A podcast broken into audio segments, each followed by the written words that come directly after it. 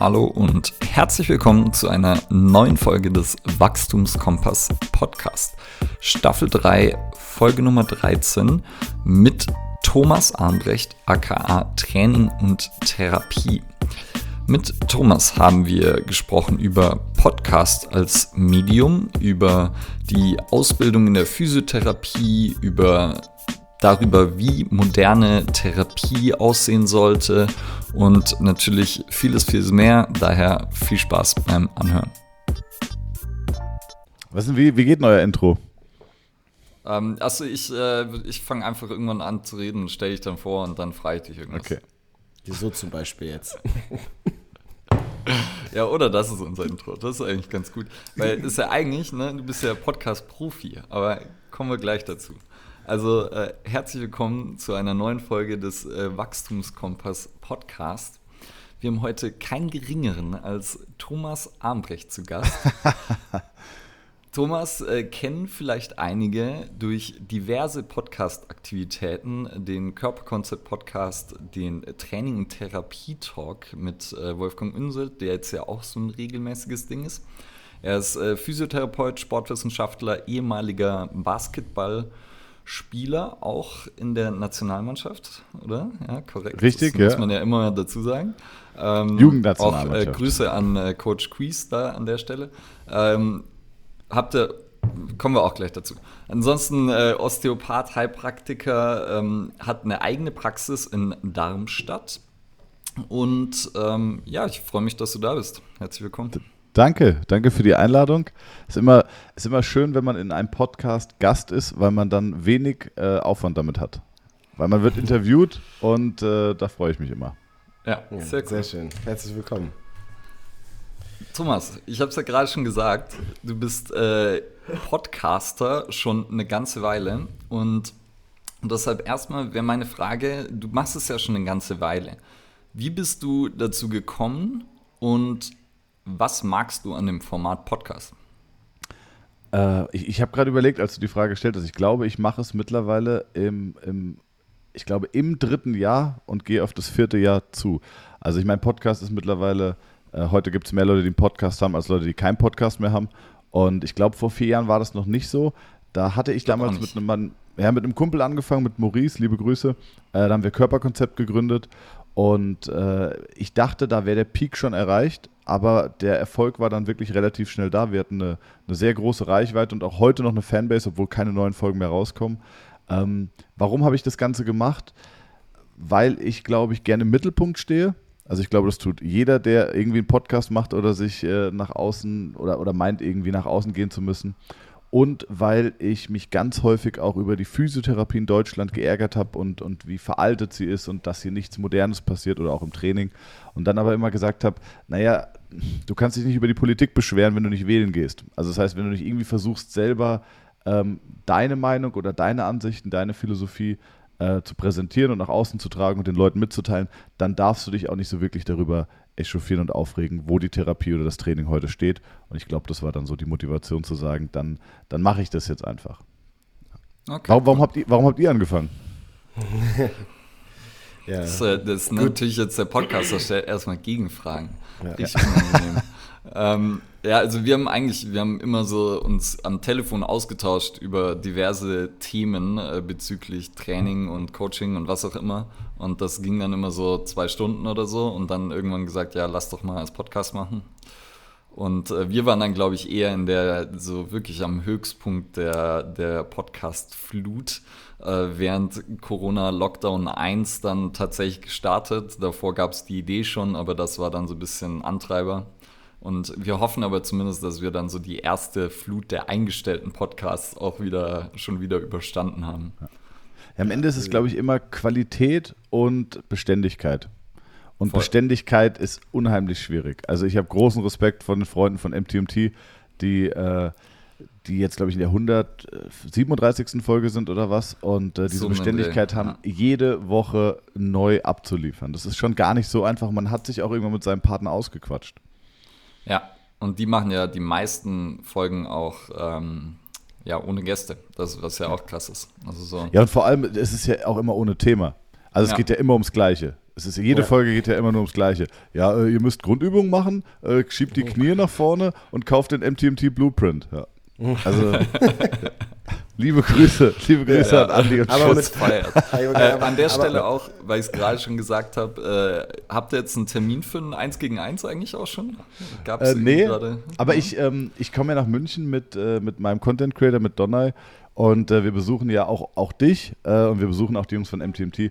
Das ist, äh, für mich ist das immer ein bisschen wie Urlaub, weil ich äh, die Jungs unheimlich gerne habe und äh, weil ich ein großer Fan ihrer Arbeit bin. Und deswegen äh, da vielleicht, vielleicht gibt es da ein 1 gegen 1. Wobei ich muss sagen, ich habe gestern Abend mit Chris telefoniert auf dem Heimweg und äh, da hat er gesagt, er, er spielt jetzt wieder aktiv Basketball. Und äh, Ja. Coach Grease hat jetzt wirklich gerade viermal die Woche Training. Gestern hat er zwei Basketballspiele gehabt. Fakt, das hätte mich mit, mit 18, 19 hätte mich das schon umgebracht. Ich weiß nicht, wie der Kerl das heute schafft. Und ähm, deswegen glaube ich, dass ein 1 gegen 1 physisch aktuell keinen Sinn macht, aber vielleicht ein Dreier-Contest. Okay, da hast du eine Chance. Für was cre createst du denn Content? Ähm, hauptsächlich für Social Media, ähm, für Instagram. Äh, jetzt kommen noch diverse YouTube-Formate. Es kommt ein ganz neues YouTube-Format äh, mit meinem Mitarbeiter und Kollegen Jonas Bamberger. Ähm, verrate ich noch nicht zu viel, wird aber, glaube ich, in drei, vier Wochen die erste Folge kommen.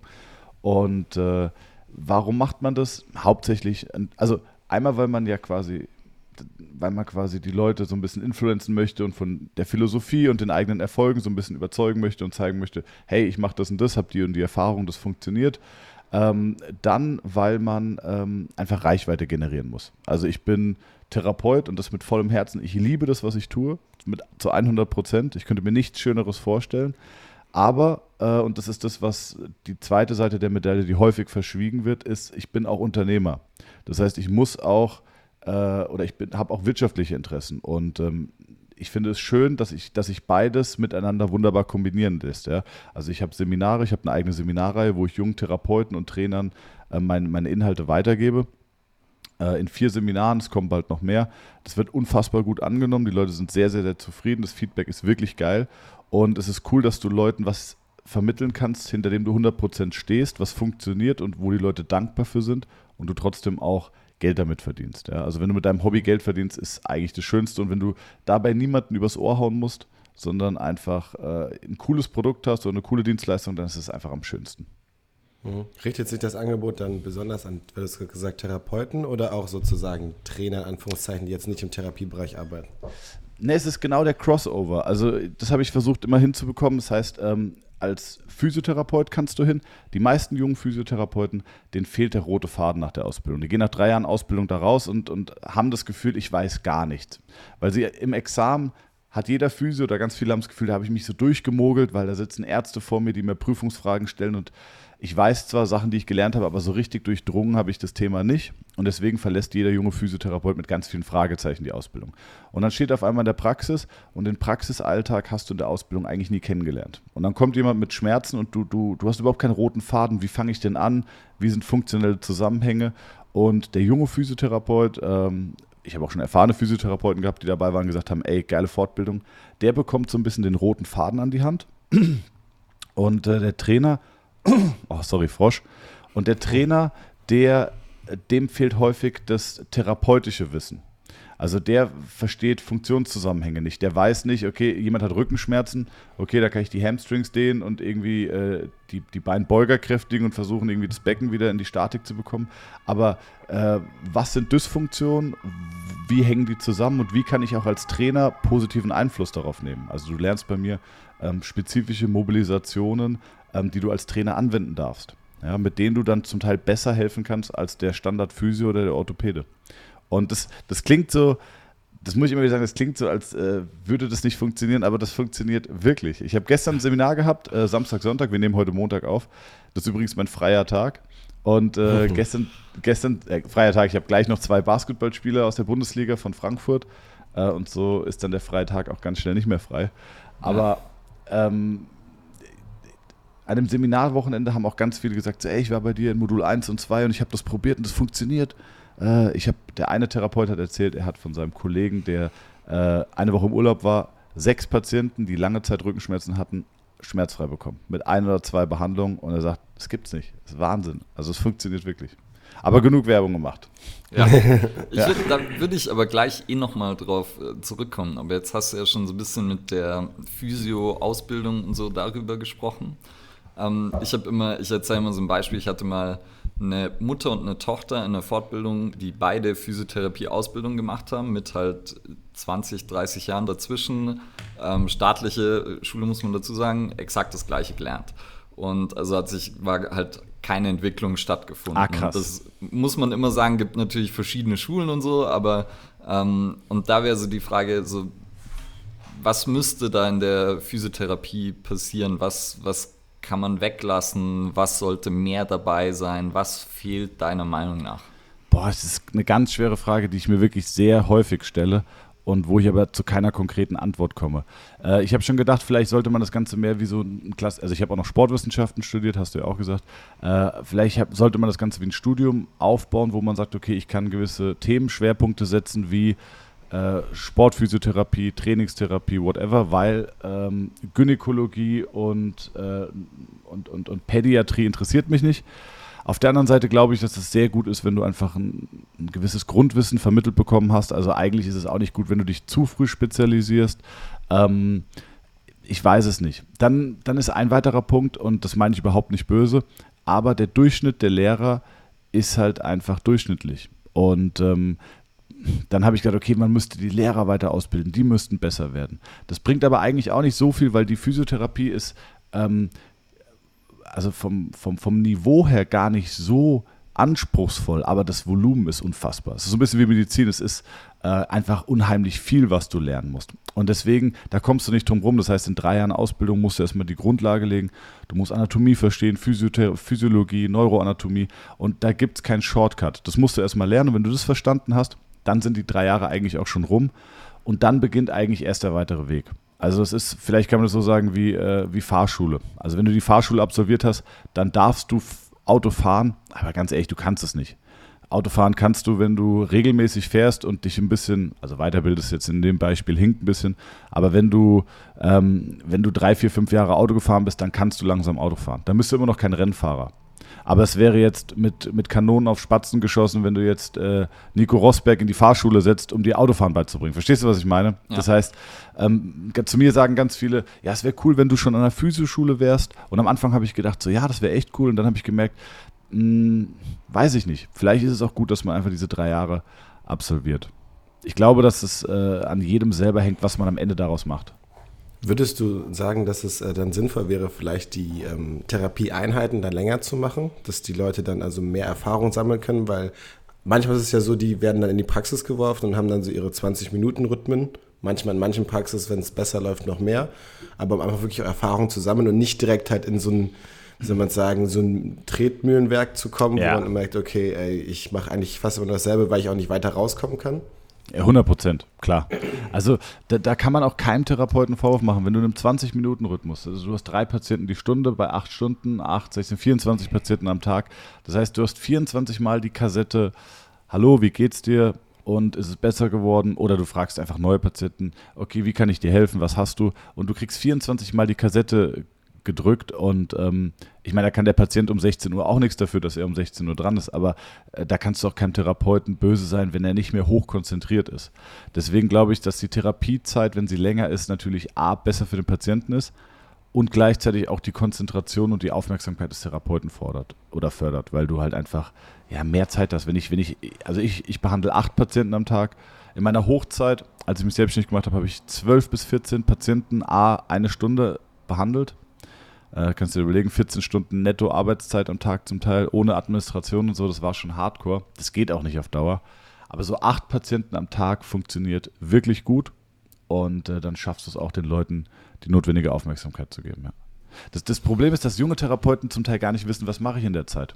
Wenn ich jetzt einem Therapeuten aus der Schule eine Stunde Therapiezeit gebe, der wüsste nicht, wie er die gefüllt bekommt. Ja, ich habe ja auch das Gefühl sozusagen manchmal, dass wir sozusagen machen uns da immer Gedanken drüber, ne, wie macht man die Ausbildung besser. Aber wenn man jetzt so allgemein in irgendwelche Berufe schaut, dann gibt es ja immer die, die halt Bock haben, die weiterkommen wollen, die dann vielleicht in einem anderen äh, Bereich irgendwie noch eine Meisterschule hinterher machen, die äh, in ihrer Freizeit, weiß nicht, wenn du dir jetzt einen Bäcker nimmst und dir halt den krassesten Bäcker der Stadt anschaust, dann hat der wahrscheinlich in seiner Freizeit halt auch gebackt, hat wahrscheinlich noch on top irgendwas gemacht. Ja. Und dann gibt es aber wahrscheinlich die, die machen halt die Ausbildung fertig, suchen sich einen Job und machen den. Und ich weiß halt nicht, ob es sozusagen an der Ausbildung liegt oder ob es halt einfach daran liegt, dass manche Leute halt mehr Bock auf das Thema haben und denen einfach das, bei denen das einen höheren Stellenwert hat und das gar nicht so mit zu tun hat, dass irgendwie die Ausbildung ist scheiße, sondern vielleicht spielt ja das oder spielt sicher auch eine Rolle. Ja, 100 Prozent. Also ich meine, ähm, ich war gut im Basketball. Warum? Ich glaube, weil ich ein gewisses Talent dafür hatte. Ähm, und grundsätzlich ist es ja so, der Mensch macht immer das am liebsten, was er bereits eh gut kann. Das heißt, ich fange an, Basketball zu spielen und merke so, ah, okay, der Korbleger, den treffe ich ganz gut. Und dann fange ich an und fange an zu werfen und merke, ah, das Werfen wird auch besser. Und dann verbringe ich sehr gerne auch überdurchschnittlich viel Zeit auf dem Basketballplatz. Und bei mir war es so, und bei dir vielleicht auch, äh, ich bin nach der Schule auf dem Basketballplatz, dann bin ich abends ins Training und nach dem Training haben wir noch in der Halle weitergezockt. Also es war never ending. Und ähm, bei mir war das immer so, als dann so ein Fokus-Switch stattgefunden hat äh, auf Therapie oder auf, die, auf meinen akademischen oder sehr konservativen Lebensweg, nachdem Basketballprofi nichts geworden ist oder ich mich dagegen entschieden habe aufgrund von körperlichen Problemen, war der Fokus komplett darauf gelegt. Und dann habe ich mich von morgens bis abends mit nichts anderem beschäftigt. Einmal, weil ich ehrgeizig bin äh, und weil ich auch sehr challenging bin. Also ich, ich, ich erzähle mal folgende Anekdote auch in meinen Seminaren. Nach der Physioausbildung war ich in der Praxis, habe dann Sportwissenschaften studiert und habe nebenbei als 450 Euro Kraft noch äh, als Therapeut gearbeitet, um einfach so ein bisschen drin zu bleiben.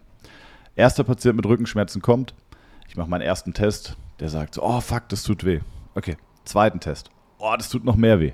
Okay, ich habe keine Ahnung, was er hat, fuck it. Dreh dich auf den Bauch, Rücken massiert. Und dann habe ich einfach schön halbe Stunde den Rücken massiert und dann, oder 20 Minuten, und dann ist der rausgegangen. Ich weiß noch, ich kam mir so leer und so schlecht vor, weil ich gedacht habe, Thomas, du hast keine Ahnung, was er hat. Du hast keine Ahnung, was du tun kannst, um ihm zu helfen. Du hast ihn einfach nur massiert. Und das war so, ähm, da stand ich wirklich an so einem Scheideweg im Sinne von, okay, akzeptiere ich das und konzentriere mich auf Sportwissenschaft oder vertiefe ich mein Wissen und versuche wirklich äh, herauszufinden, wo das Problem herkommt. Und weil du aber gar nicht weißt, wo du anfangen sollst, ist das echt frustrierend am Anfang. Und äh, dann ist es, und das ist vielleicht so die Brücke zu deiner Frage, dann ist es neben dem Talent, das du brauchst, einfach unfassbar viel, viel Arbeit. Ja? Ähm, ich sage manchmal, in Deutschland spielen vielleicht 5 Millionen Leute in der Bund, also 5 Millionen Leute spielen Fußball, davon spielen vielleicht 500 in der Bundesliga und davon haben wir 25 Nationalspieler und trotzdem gibt es nur einen Cristiano Ronaldo. Und genauso ist es eigentlich übertragbar auf jeden Beruf. Du hast ganz viele Ärzte, ähm, davon gibt es wenige, die sind sehr gut und einige sind fantastisch. Ja. Und auch Trainer. Ja, denke ich auch. Geht äh, so in die Richtung, wie ich da auch drüber denke. Und es ist ja auch, ähm, gibt äh, irgendwie, ich habe letztens äh, Be So Good, They Can't Ignore You gelesen von äh, Cal Newport, das glaube ich. Was hast du gelesen? Ähm, Be So Good They Can't so. Ignore You. Ah ja, okay, ja, yeah, yeah. Mhm. Und so, da geht es so drum um diese, um diese Passionshypothese, dass so, ja, du sollst was machen, was du liebst. Und er sagt halt so, ja, eigentlich nein, sondern eher so, wie du gerade über Basketball gesprochen hast. Du merkst, dass du gut in was bist, dann investierst du mehr Zeit, dann wirst du immer besser und kriegst immer mehr positives Feedback. Und durch diesen Feedback-Loop wirst du immer besser, weil du merkst halt, taugt dir. Und Aber krass, das ist ein, ein ultra spannender Ansatz. Also, ähm, ich habe gerade überlegt, wo ist der Unterschied zwischen etwas, was ich gut kann, etwas, was ich liebe? Aber das stimmt, ja. Da gibt es einen Riesenunterschied. Ich, vor allem, ich habe ähm, ich am Anfang dachte ich nicht, dass ich irgendwas in Richtung Coaching, Training, äh, Personal Trainer Richtung machen will. Ähm, und dann habe ich gemerkt, okay, ich kann es scheinbar ganz gut, weil ich halt gute Resonanz bekommen habe. Und das ist ja dann ähnlich wie wahrscheinlich bei dir, wenn dir halt jemand sagt, hey, du hast mir geholfen, meine Schmerzen loszuwerden. Das ist halt eine unglaublich aufrichtige und ehrliche Aufmerksamkeit, die du bekommst. Und äh, da du ja am Anfang schon gesagt hast, stehst gerne im Mittelpunkt, so das ist halt eine Aufmerksamkeit, wenn man die bekommt, die fühlt sich gut an. Und das ist einfach eine, eine sehr ehrliche Form. Und äh, dann merkt man, okay, taugt mir, also mache ich das mehr. Und so daher fand ich eben den Ansatz auch ganz interessant.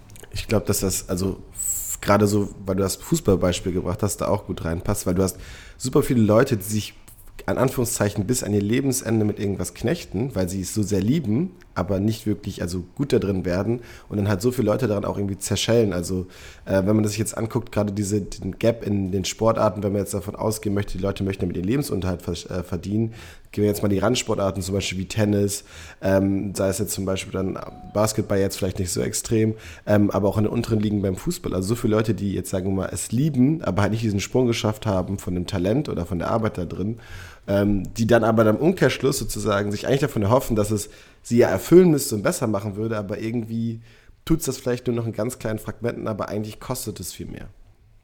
Ja, absolut. Also ich, äh, ich finde es auch krass, wenn du was tust, was du, wo du weißt, dass du nicht gut sein kannst. Also wenn ich jetzt äh, bei einem Ironman starte und weiß, ey, wenn es gut läuft, dann mache ich einen Platz 200. Was ja schon unheimlich gut ist. Aber was irgendwie so, irgendwie ist das so ein Grau, das ist so, weiß ich nicht. Also es ist eine beachtliche Leistung, aber irgendwie bist du Profi und trainierst und lebst wie ein Profi, aber du kommst halt niemals, kriegst halt niemals die Resultate.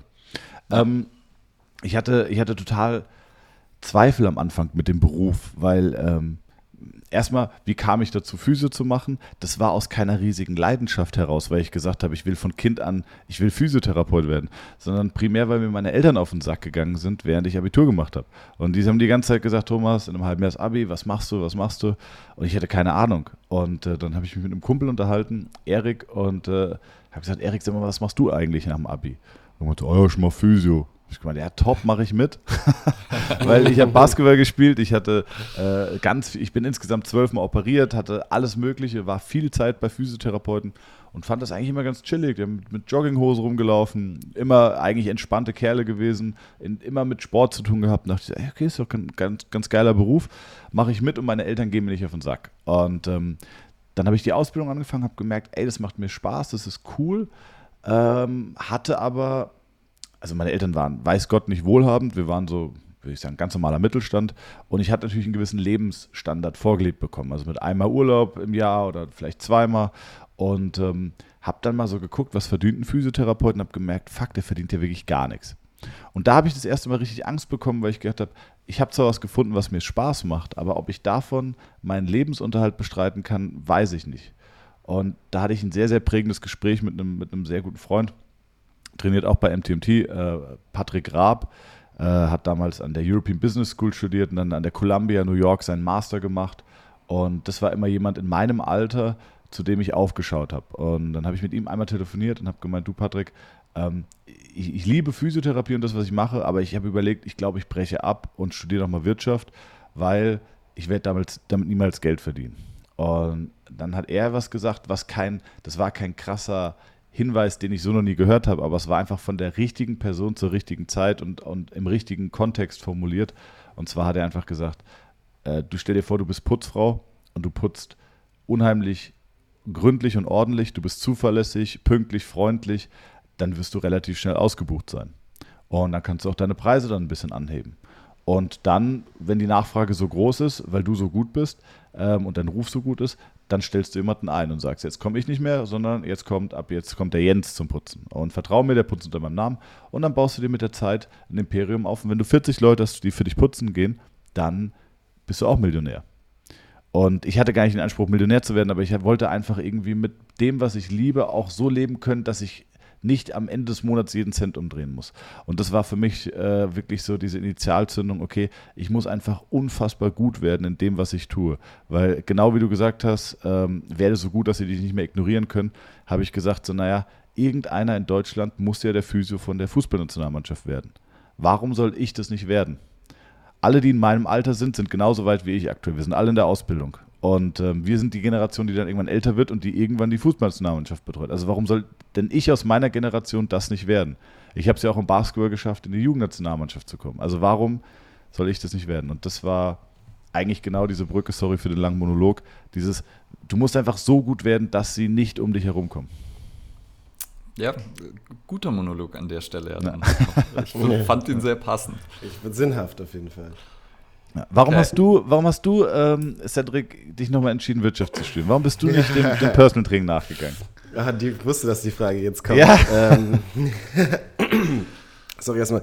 Ja, aus ähnlichen Beweggründen, äh, muss ich sagen. Bei mir war es nochmal dann so ein bisschen damit reingespielt von dem Klassiker so der persönlichen Reise, wenn man es jetzt so be beschreibt, dass ich einfach gesagt habe, hey, ich bin in Münster geboren, aufgewachsen, also ich habe in Münster gearbeitet und es war immer so, dass ich ähm, sehr viel, einen großen Drang habe, irgendwie neue Sachen zu erleben, zu erfahren, aber es war immer so, okay, ich bleibe erstmal in Münster, weil da war die Firma und sonstiges und habe das dann halt mit dem Gedanken zurückgestellt, ähm, dass ich die Firma in eine gewisse Richtung bringen möchte. Ähm, habe dann gesagt, hey, die Firma hat jetzt Vorrang, du bleibst jetzt erstmal hier. Und irgendwann war es aber so, jetzt auch mit der Bedenkzeit über Corona, ähm, weil da hat so ein bisschen, also es war schon vorher das Gefühl dafür zu sagen, hey, ich würde gerne nochmal weg, aber dann kam halt immer so ein bisschen der Gedanke von der Firma mit dabei, ähm, bin aber nochmal in mich gegangen und habe dann auch so ein bisschen gemerkt, so hey, die läuft nicht gerade so in die Richtung, wo ich jetzt hin wollte. Ne? Also ich hatte ja noch Partner auch. Ähm, ähm, für die war es aber so in, okay, wo es hingegangen ist. Und dann habe ich einfach mit ihnen ehrlich gesprochen und die meinten so, ey, wir können das vollkommen verstehen, wenn du da irgendwie nochmal ein bisschen mehr machen möchtest, also mehr im Sinne von ähm, mehr Wissen erreichen, beziehungsweise Studium etc. Für mich war der Gedanke vom Studium immer noch sowas, also A, das Studentenleben, aber B, auch nochmal neue Sachen zu lernen und zu erfahren. Und dann halt auch die Sache zu sagen, so, ey, ich will noch mal rauskommen, ich möchte weg. Und als das dann so ein bisschen für mich klar war, so, A, dieser Punkt, ich möchte was Neues lernen und die Art und Weise lernen, B, mich aber auch nochmal anders aufstellen, also mit dem Auge so ein bisschen auch auf die Wirtschaftlichkeit ähm, und C, äh, einfach eine neue Stadt kennenlernen, war es dann für mich sozusagen so, hey. War, war das so ein, so ein Ego-Ding für dich, dieses, ich, ich will nochmal studieren, ich will äh, einen, einen Universitätsabschluss erreichen? Für, mich war, für mich war es ein Riesen-Ego-Ding. Also es war für mich ein Ego-Ding in, in, zweierlei Sachen. Also A, einmal das, was du beschrieben hast, aber ich hatte riesen Schiss davor. Also ich, richtig, ich hatte richtig Schiss davor und das Gespräch ist mir richtig schwer gefallen mit meinen Geschäftspartnern, äh, das überhaupt erstmal anzusprechen, weil für mich war es so, als hätte ich die hintergangen. Also es wäre ein Vertrauensbruch gewesen. Das natürlich auch nicht jetzt so ganz easy ist. Man sagt so, ey, moin Leute, irgendwie jetzt nach äh, fünf Jahren Geschäftsbeziehung, ich verabschiede mich und das Projekt ist jetzt nicht irgendwie schon seit 20 Jahren am Laufen und pipapo, sondern ich habe ja sehr viel noch reingegeben, auch ins Alltagsgeschäft. Aber das, was ich dann erfahren habe, also diese Akzeptanz zu wissen, dass es ja meine Lebenszeit ist, das hat mich dann relativ gepusht. Und klar war es dann auch so von dem Universitätsabschluss, wie du dann gesagt hast, ähm, ich möchte was für mich erreichen. Und es ist so Universitätsstudium, okay, das ist nochmal ein anderes Standing, was man dann halt hat. Ne? Ja. Und dann auch immer, ja, es hat mir überlegt, Medizin zu studieren, aber das war mir dann also zu langwierig. Also, ähm, ich, ich, ich habe bei mir war das ein riesen Ego-Ding. Ich habe Physiotherapie-Ausbildung gemacht, ich habe in Worms und Mannheim meine, meine, erst, also meine Ausbildung ähm, gemacht, habe dann in der WG gewohnt mit, äh, mit richtig coolen Leuten, mit denen ich sehr gut befreundet war, die Tourismus studiert haben an der FH. Und auf Studentenpartys oder WG-Partys, wo ich dann noch über die mitgekommen bin, waren lauter andere Studenten. Und dann hast du da irgendwie mit einem mit einem Mädel, das du heiß fandest, irgendwie gequatscht und die hat dann gesagt, ja, okay, und, und was studierst du? Und du hast total äh, überzeugt, so, ja, ich mache eine Physiotherapie-Ausbildung. Und dann so, ah ja, okay, du machst eine Ausbildung. So ist ja auch cool. Und es war so, ah, okay, ich merke schon, das ist irgendwie, gesellschaftlich hat es nicht das Standing vom Studieren. Und äh, das war ein riesen Ego-Ding für mich. Heute lache ich darüber und kann da auch äh, drüber erzählen. Aber es war für mich so, alle meine Freunde haben studiert und ich habe nur eine Ausbildung gemacht. Und, ähm, und deswegen war es für mich unglaublich wichtig, für mein Ego, für, also für mein damaliges Ego, dass ich nochmal diesen Universitätsabschluss mache. Deswegen habe ich Sportwissenschaften auch mit Schwerpunkt Sportmedizin studiert, dann in Darmstadt und, und Anteil in Frankfurt, weil äh, das für mich einfach ein großes Ego-Ding war. Heute lache ich darüber, und ich hatte richtig Schiss davor, weil die Physioausbildung ist knackig. Also die ist richtig, richtig, richtig viel. Und da habe ich gedacht, scheiße, wenn die Ausbildung, wenn nur eine Ausbildung schon so anspruchsvoll ist, wie krass ist denn dann das Level an einer Universität? Und dann bin ich da hingekommen und ich fand es lächerlich. Es war so lächerlich. Sportwissenschaften war ein Witz dagegen. Ich habe für keine Klausur, ich habe für Forschungsmethoden, habe ich vielleicht zwei, drei Wochen gelernt. Okay. Ähm, aber für jede andere Klausur, was im Sportbereich wirklich war, nicht länger als ein oder zwei Tage, äh, schwöre ich. Und ich habe mit 1,3, glaube ich, meinen mein Bachelor gemacht.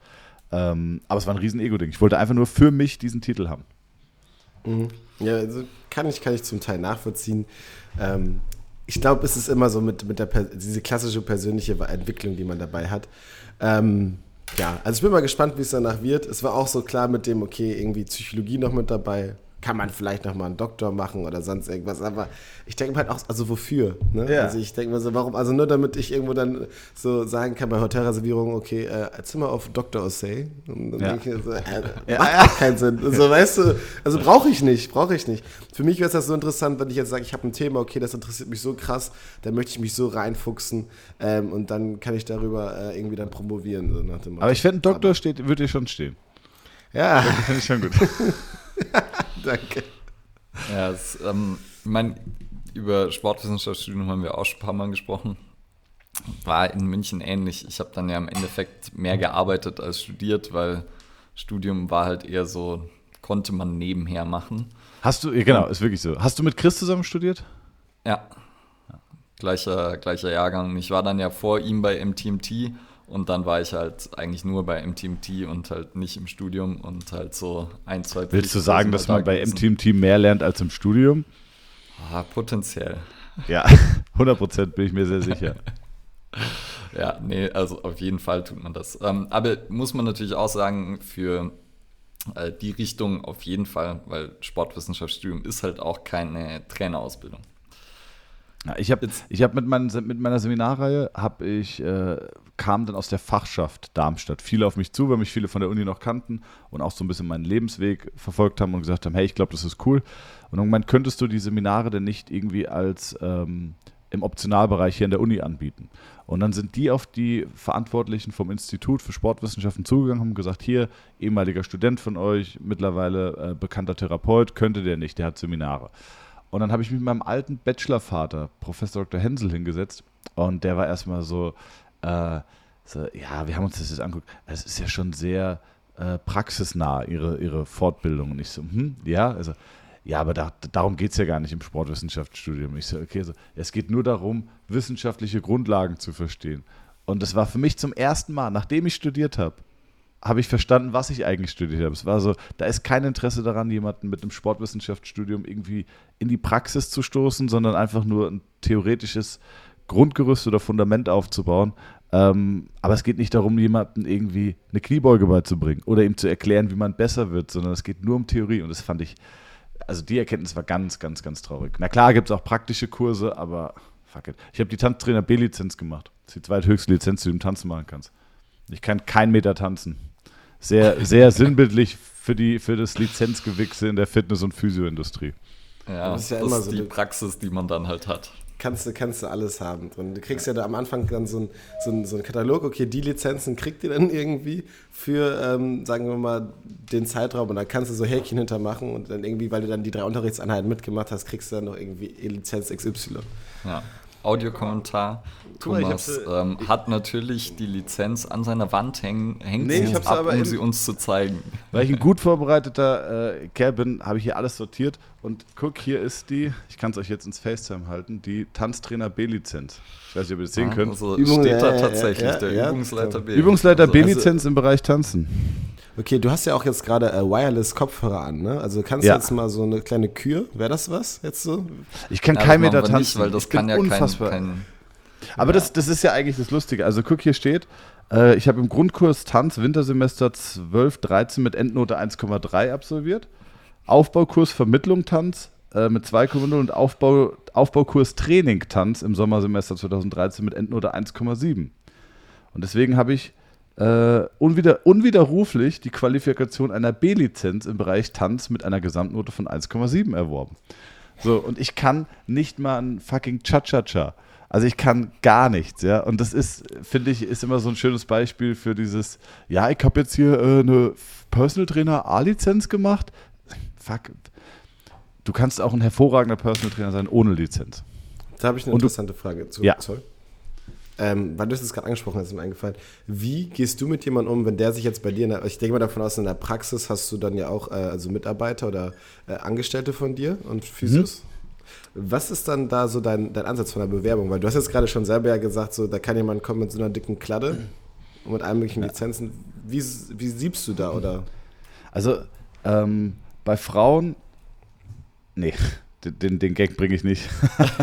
ähm, ich hatte gestern ein Bewerbungsgespräch und zwar von einem, von einem Teilnehmer äh, bei mir an Seminaren. Und das, das Allerwichtigste ist Motivation die muss man spüren können. Und der war wirklich so, der gesagt, so, der kommt woanders und sagt, ich würde sofort hierher ziehen und für dich arbeiten. Ähm, das war eine unfassbare Motivation. Ähm, das zweite ist, er muss irgendwie ein Menschenmensch sein. Das ist ein Begriff, den habe ich auch von, von Andy von MTMT übernommen, den finde ich eigentlich ganz schön. Was ich damit meine ist, ähm, du brauchst eine gewisse Empathie und eine gewisse Sympathie. Das heißt, ähm, wenn man beispielsweise über chronische Rückenschmerzen redet, dann ist einer von zehn Patienten hat die Ursache in den chronischen Rückenschmerzen in einem psychischen Problem.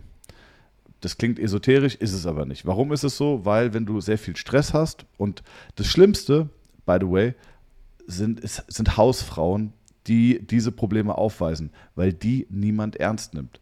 Wenn die sagt, ey, ich habe Stress oder ich bin depressiv oder oder oder, die bekommt in der Regel keine äh, keine, die bekommt kein Auffangnetz von ihrer Familie oder von ihrem Mann, weil der Mann, der arbeiten geht, ist jetzt in sehr klassischen äh, Denkstrukturen gedacht, ne? der sagt so, naja, dein, Arbeit, dein Arbeitsalltag ist mein Wochenende, was beschwerst du dich denn? Ich muss hier mal lochen und die Kohle ran schaffen und das ist das aller, aller, aller Schlimmste aus der Praxis. Eine Hausfrau, die unfassbar viel Verantwortung und unfassbar viel Arbeit zu tun hat, ja, die Kinder erzieht und, und, und, und, und, und ähm, die bekommt keine Aufmerksamkeit und du brauchst Empathie und Sympathie, um jemanden ganzheitlich betrachten und therapieren zu können oder zumindest äh, gewisse Advices auszusprechen. Also wenn jemand viel Stress hat, sei es der Manager oder auch die Hausfrau, dann passiert Folgendes, vielleicht nur ganz kurz, damit man es versteht. Es bilden sich Stresshormone, Adrenalin, Noradrenalin, Cortisol und die lassen deinen Körper funktionieren. Und dein Körper funktioniert wie wenn er kämpfen oder fliehen muss. Das heißt, alles, was du dazu brauchst, ist aktiviert und alles, was du nicht brauchst, ist nicht aktiviert. In einem Kampf musst du schnell rennen können und äh, deine, deine, deine Reizweiterleitung muss schnell da sein. Verdauung brauchst du nicht. Das heißt, der gesamte Magen-Darm-Trakt wird in der Funktion herabgesetzt. Und das kann zum Beispiel dann ähm, zu Verhärtungen im, im Abdomen führen und das kann wiederum statische Probleme in der Lendenwirbelsäule oder im Beckenbereich äh, provozieren, die dann auf Dauer chronische Rückenschmerzen haben. Und wenn jemand kommt mit chronischen Rückenschmerzen, können wir neun von zehn Patienten sehr, sehr schnell helfen, in der Regel. Ähm, aber wenn du jemanden in den Bauch fasst oder wir haben so ein ganzes Stressassessment, wo wir Leute durchtesten, dann merkst du, äh, der hat die Ursache des Problems liegt woanders. Und dann musst du, und das ist jetzt die Brücke wieder zu der Frage, ein sehr empathischer Mensch sein, um gewisse Fragen zu stellen, um auf die Ursache des Problems zu kommen. Ne? Ich muss dann auch mal jemanden fragen, ähm, du, du musst nicht antworten, aber wie läuft es im Privatleben? Ist alles okay? Ähm, wie läuft die Ehe? Wie ist es mit den Kindern? Und du musst nicht antworten, aber wir haben jetzt ein Stressassessment mit dir gemacht und ich merke, dass das und das und das und das ist alles auffällig und ich glaube, dass deine Probleme woanders herrühren konnten. Ne? Wie gesagt, es ist ein, bei uns, von unserer Klientel, ein sehr geringer Anteil der Patienten, aber den gibt es und den muss man ernst nehmen. Und alleine um, um diesen 10% äh, wahrnehmen zu können, brauche ich einen Bewerber oder einen Mitarbeiter, der sehr empathisch ist und der eine Ruhe hat und der ein gewisses Verständnis auch in die Richtung hat. Deswegen Sympathie und, äh, und Empathie sind sehr, sehr wichtig. Und es muss ein cooler Typ sein. Ich. Oh. Audiokommentar nur, Ule kriegt einen Anruf. Ja. Wer den Podcast hört, kennt das schon. ah, okay. Äh, machen wir jetzt gleich nochmal einen neuen Videocall, aber wir können einfach weiter quatschen. Okay, okay. aber nochmal die Frage vielleicht zu konkretisieren. Wie sieht das dann aus? Also du hast ein Bewerbungsgespräch und danach geht er nach Hause und kriegt einen Anruf oder keinen Anruf? Oder gibt es da irgendwo noch mehr Sachen? Ich habe, ich habe, mein erster, mein erster Mitarbeiter ist äh, Jonas, ein sehr langer Freund, der schon mit mir zusammen studiert hat. Ähm, da hatten wir kein Bewerbungsgespräch. Wir sind regelmäßig Kaffee trinken gegangen und essen. Ge ist jetzt, ist Ole noch dabei? Der kommt jetzt wieder. Ah, okay. Genau, das ist nur. Ole, du musst nur kurz dein FaceTime muten, ja, glaube ich. Das ist wieder okay. Ähm, naja, und äh, mit Jonas hatte ich keine richtige Bewerbungsphase, sondern es war klar, wir machen das irgendwie zusammen. Und ähm, jetzt, dann habe ich meine Schwester eingestellt, die, äh, da bin ich sehr, sehr stolz drauf. Also das freut mich unheimlich, dass ich mit meiner Schwester zusammenarbeiten kann, die die gesamte Administration und Praxisleitung macht. Das macht sie fantastisch gut. Wenn die morgen nicht mehr wäre, dann würde die Praxis sofort in sich zusammenbrechen. Also sie ist wirklich äh, der gesamte Rückhalt dieser Praxis. Und jetzt kommen die ersten, jetzt habe ich einen Content Creator mit Donnai und jetzt kommt auch der erste, der, der zweite Therapeut zu uns dazu, dann sind wir drei. Ähm, und da habe ich Bewerbungsfrist, Bewerbungsgespräche. Naja, und dann guckt man, passt es menschlich?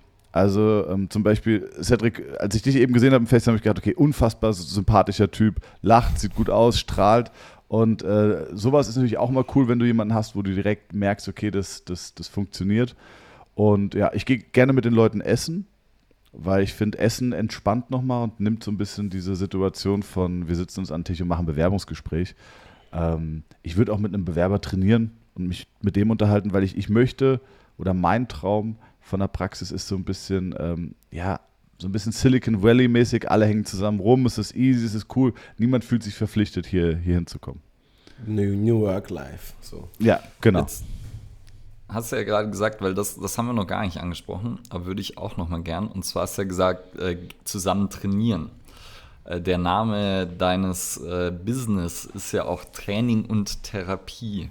Magst du vielleicht noch mal kurz erklären, vor allem auch für die Hörer und Hörerinnen, die dich noch nicht kennen, warum das Training und Therapie heißt? Weil, weil alle Swaggy-Names auf Instagram damals schon belegt waren. Und äh, äh, also tatsächlich. Und weil, weil es einfach das ist, was wir machen. Es ist Training und Therapie. Ähm, es ist kein swaggy Business Name. Ich bin auch nicht so wirklich zufrieden, da muss ich sagen, aber es hat sich irgendwann etabliert und viele kennen mich jetzt unter, ah ja, das Training und Therapie. Äh, irgendwie, mittlerweile ist es schon so ein Name. Also das, zumindest, zumindest ist es in meinem, in meinem Wortklang klingt es mittlerweile wie Name. Äh, der Name ist jetzt kein keine cooler Brandname. Ich glaube, dass am Ende die Leute eh nicht sagen, ich bin jetzt auf Seminar bei Training und Therapie, sondern sagen, ich bin auf Seminar beim Thomas oder auch die Patienten von uns sagen, ja, ich bin beim Thomas in der Praxis. Ähm, am Ende ist es das, was wir machen, es ist Therapie und es ist Training und äh, ja. Ich, ich finde, es ist gut, dass man beides macht. Wenn ich nur Therapeut wäre, wäre es für mich zu langweilig. Und wenn ich nur Trainer wäre, also klassisch irgendwie im Fitnessstudio und würde nur Trainingspläne schreiben, wäre mir das auch zu langweilig. Und das ist so der fantastische Hybrid für, für mein Leben aus beidem. Ich gebe Training, ich gebe äh, also eher Strength and Conditioning Training und äh, ich gebe, äh, mache Physiotherapie. Ja, ich wollte auch so ein bisschen auf die, die Rolle raus, die Training in der Therapie dann auch spielt. Mhm. Und weil da ist es, glaube ich, auch mal, ah, ich weiß nicht mehr, wo das war, ob das vielleicht sogar bei im Team Team Podcast war, wo du dann gesagt hast, ja, deshalb es steht Training auch zuerst. Ähm, ja. Magst du da kurz was zu erzählen? Also wie ja, am Ende des Tages jetzt kommt, jetzt kommt äh, Günther kommt zu uns und Günther hat Schmerzen im Knie, unspezifische diffuse Schmerzen und vor allem, wenn er die Treppe runtergeht. Und dann schaust du dir den Günther an und dann siehst du, ah, okay, der hat unspezifische Knieschmerzen, weil er einfach keine Muskeln in den Beinen hat. Und äh, dann gibt es natürlich manualtherapeutisch oder physiotherapeutisch die einen oder anderen Kniff, den man machen kann. Aber am Ende kommt es darauf hinaus oder läuft es darauf hinaus, dass man sagt, Günther, du musst einfach Muskeln aufbauen du bist einfach zu schwach für das Bewegungsprofil Treppe runterlaufen mit deinem Körpergewicht in den Gelenkwinkeln, in denen du dich bewegst. Und ähm, da kommen die Leute nicht drum rum. Und ich glaube, dass das ein, ein riesiger Teil der Physiotherapie ist. Oder der halt noch, ja, der das noch nicht verstanden hat. Jetzt am Wochenende hatte ich Modul 3 bei mir, das ist Grundlagen des Krafttrainings, ist für jeden Physiotherapeuten zu 100% zu empfehlen, weil du einfach Grundlagen des Krafttrainings beigebracht bekommst. Und da gucke ich dann in 20, 30 äh, Gesichter von jungen Physiotherapeuten, die in ihrer Ausbildung noch nie was von einer, von einem Cyclist Squat oder von einem Quad Squat oder sonst was gehört haben, geschweige denn von einer normalen Kniebeuge. Und, äh, und es ist aber essentiell. Weil als Therapeut kommst du immer wieder an den Punkt, wo du sagst, okay, und jetzt stabilisieren wir das. Oder und jetzt bauen wir einen Muskel auf. So, und dann kommt irgendwann das gelbe Theraband aus dem Schrank und du weißt, fuck, damit wird einfach kein Muskel aufgebaut. Das funktioniert nicht. Und das, ja, da lachst du, Cedric. ja. Ja, und auch mit dem Petsyball ist es schwer, einen Muskel aufzubauen. Und das ist aber, so sieht Jetzt. die Physiotherapie in Deutschland aus. Ja, doch, geht schon, aber ist schwierig. Ja. Okay. Wenn du den Petsyball, wenn du den Petsyball, wenn du diesen weißen Noppen rausmachst und füllst Zement rein, kannst du damit Muskeln aufbauen. Aber so sonst Atlasstein. genau, hast du einen Atlasstein. Ja, und jetzt 90% der Physios wüssten nicht, was ein Atlasstein ist. Und das ist das große Problem der Therapie, dass einfach, äh, dass man glaubt, dass man Muskeln aufbaut, aber man baut keine Muskeln auf. Also wenn, und das ist jetzt wirklich kein geplanter Rant gewesen. Aber wenn Roland Liebscher-Bracht mir erklärt, wie er einen Rückenmuskel aufbaut, dann sorry, Bro. Ja, also das, das äh, funktioniert nicht. Wahrscheinlich nicht. Und das ist ja ganz interessant, weil alleine, ich glaube, nicht nur das Wissen darüber, wie Krafttraining funktioniert und wie sozusagen es nicht funktioniert, das ist, glaube ich, nicht da, aber auch die über die Wichtigkeit von Krafttraining, also überhaupt, dass eben bei unspezifischen Schmerzen halt mehr Muskeln, mehr Kraft helfen, egal was du machst, und mehr Fitness auch, also auch mehr Ausdauer einfach hilft. So, das ist ja überhaupt nicht da. Und das ist, glaube ich, eben schon einfach wichtig und auch, dass es eben fast immer diese Kombination aus Training und Therapie sein sollte. Ja, 100 Prozent. Also es ist, ähm, sorry, wenn ich ganz kurz unterbreche, es, ähm, ich habe jetzt zum Beispiel einen Fußballprofi. Also ich betreue sehr, sehr viele Fußballprofis, eigentlich von jeder Bundesligamannschaft äh, aus Deutschland, inklusive Spielern, auch bei euch da unten aus dem Süden.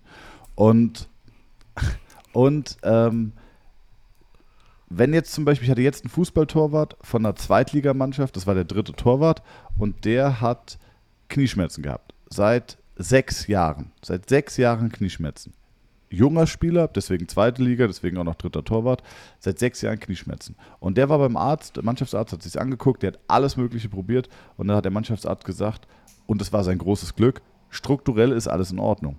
Aber wir haben eine Entzündung drin, wir haben eine rezidivierende Schwellung, die müssen wir rausbekommen, vier Wochen Ibuprofen und dann sollte die Entzündung weg sein. Natürlich war sie nicht weg. Sein gesamter Magen war im Arsch, Pepsin, Salzsäurewerte, alles im Arsch, Lebensmittelunverträglichkeiten entwickelt.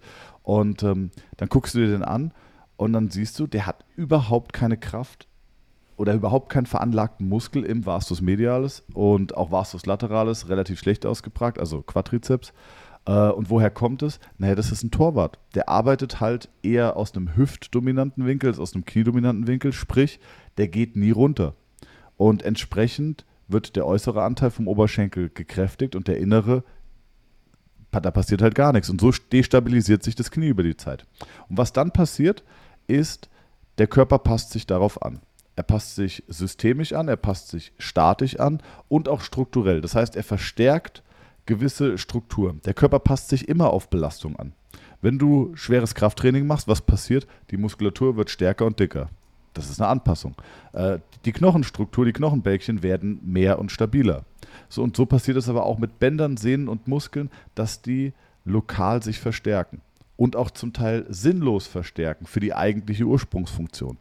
Und das musst du therapeutisch korrigieren und aufbrechen. Also ich breche auch wirklich Strukturen auf. Das ist aber, es ist, wenn ich jetzt mit dem rede, mit dem Fußballer, sage ich, deine Therapie in deinem Fall besteht zu 90% aus Training und nur zu 10% aus Therapie.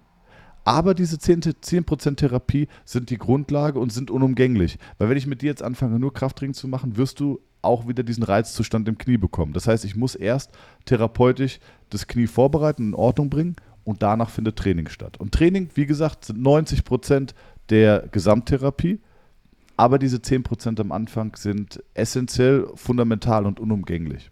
Und äh, das ist, glaube ich, so, wie ich mir Training und Therapie vorstelle, dass ich sage, was muss vielleicht therapeutisch gemacht werden, vielleicht muss therapeutisch auch gar nichts gemacht werden und vielleicht muss aber auch trainingstechnisch gar nichts gemacht werden.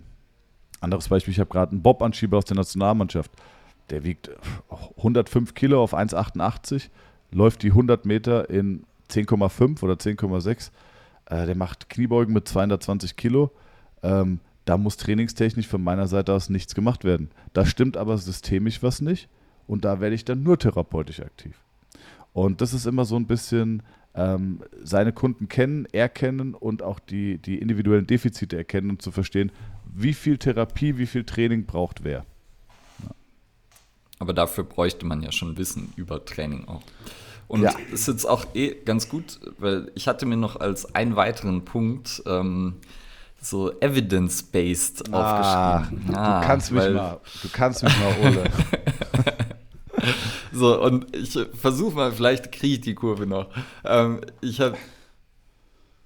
Du bekommst ja schon auch ein bisschen Hate ab. Ähm, und ich kenne auf jeden Fall sozusagen einige Therapeuten, die ich sehr gut finde und wo ich weiß, die können Dinge machen, die ich rein mit Trainingsmaßnahmen einfach nicht hinkriege.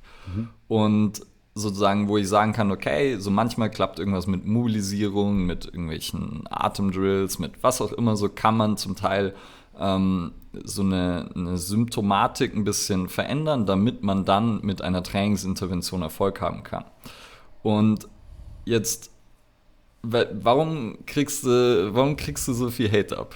Weil ich glaube ja eigentlich, nämlich, weil ich finde, eigentlich ist deine Message ja genau die richtige, so, okay? Ähm, wenn ich durch eine Behandlung was machen kann, dann mache ich es und dann muss ich es aber durch Training stabilisieren und ich glaube, du bist nämlich gar nicht so also weit weg von der Evidence-Based Community, wie manche da denken würden. Nee, also ähm, lass mich erstmal anfangen. Wer, wer muss trainieren? Jeder. Schon mal per se, jeder sollte trainieren. Und äh, hilft Training bei Rückenschmerzen. Safe. Hilft Training bei Knieschmerzen. Safe. Aber gibt es gewisse Probleme, die ich vielleicht therapeutisch besser oder ausschließlich therapeutisch in den Griff bekomme? Ja, 100 Prozent. Und ähm, das große Problem, ich tue mich immer schwer mit Evidenz. Es gibt sehr gute Evidenz, aber es gibt auch sehr schwierige Evidenz. Ähm, ist allein schon, du hast so viele Variablen. Hol mir mal zehn Patienten ran, die gleich sind. Funktioniert nicht. Ja. Ähm, dann, ich muss immer aufpassen, was ich sage, weil wenn wir über Evidenz reden, dann wird immer gerne die Goldwaage rausgeholt von allen Leuten. ähm, ich mag den Spruch auch nicht, wer heilt, hat recht, aber ein kleines, ein kleines Stück Wahrheit steckt da drin. Ich habe ein prominentes Beispiel, das ich bringen darf oder, oder gerne bringen kann, weil er es auch in zwei Podcasts selbst erzählt hat. Joko Winterscheid hatte ein halbes Jahr Knieschmerzen und äh, keiner konnte ihm helfen. Es wurde besser, aber es ging nie so richtig weg. Und er kam über, jo Joko hat ähm, das Karriereende-Interview von André Schürle gehostet. Und da haben sich beide kennengelernt und da hat äh, Joko dann von seinen Knieschmerzen erzählt und weil ich André auch in, im Ende seiner Karriere noch be behandelt habe, hat André gesagt, ey, geh zu Thomas, melde dich bei dem, der kriegt es hin. Und dann hat sich Joko bei mir gemeldet, ich war in München, ich war eh in München zum Behandeln, bin bei Joko vorbei, liebe Grüße und äh, dann habe ich mir das Knie angeguckt, angefasst und habe innerhalb von einer Minute gesagt, Joko, ich wette mit dir um eine Spende von 1000 Euro an Viva Con Aqua, eine Behandlung und das Ding ist gut. Und da hat er gesagt, so, no way, kann nicht sein. Ich war bei guten Leuten und, äh, und am Ende war es eine Behandlung und das Knie war gut. Ja? Und äh, da kannst du mir jetzt nicht sagen, das funktioniert nicht. Oder du kannst jetzt nicht sagen, ja, Joko, das kann aber nicht sein, weil der Joko sagt, ich hatte ein halbes Jahr Schmerzen, ich konnte nichts, jetzt kann ich alles. Und er trainiert auch wieder und äh, deswegen, ja, ich störe mich auch an dem Spruch, ähm, wer halt hat recht, das ist so das Schutzschild von allen Anti-Evidenz-Warriors. Äh, genauso wie die Studie immer das Schutzschild von allen Evidenz-Warriors ist. Und ähm, ich finde diese Evidenzbewegung eigentlich sehr, sehr gut und befürworte die, weil sie eine ganz tolle Motivation hat. Und zwar den Beruf und das, was ich mache und was ich liebe, ähm, ein Standing zu geben. Ja, und zu sagen, wir sind nicht nur die Einreiber und Masseure, sondern wir können auch was und es gibt Studien, die beweisen, dass das, was wir tun, funktioniert. Also eigentlich bin ich ein sehr großer Freund von Evidenz. Ich werde da immer missverstanden. Ähm, aber ich sage auch, die Evidenz in Deutschland ist noch nicht so alt, dass wir alles, was wir tun, belegen können. Wie lange gibt es im Bachelor in Physiotherapie? Maximal zehn Jahre, glaube ich nicht mal, aber maximal zehn Jahre. Und wie lange wird im Bereich Physiotherapie wirklich gut geforscht? Bestimmt keine zehn Jahre. Und also auf hohem Niveau geforscht. Und für mich ist eine Bachelorarbeit äh, in der Physiotherapie keine Evidenz. Sorry, ich habe auch eine Bachelorarbeit geschrieben. Das ist eine Lachplatte, die kannst du zerreißen. Also, äh, wenn ich mir den Studienaufbau angucke und, und äh, ja, ich habe viel darüber gelernt, aber ich mute mir auch nicht zu, heute eine, eine, eine Studie ähm, lesen zu können und, äh, und eine eigen, ein eigenes Studiendesign irgendwie aufbauen zu können. Und ähm, ich sage, nur weil etwas nicht erforscht ist, heißt es nicht, dass es nicht funktioniert. Und äh, ja. Ich glaube, dass auch eben in manchen Bereichen reicht, würde mir die Evidenz zumindest nicht reichen, um andere Leute so hart anzugehen, wie es zum Teil gemacht wird. Also so, dass eben so Dinge kategorisch ausgeschlossen werden wie eine, wie eine passive manuelle Behandlung.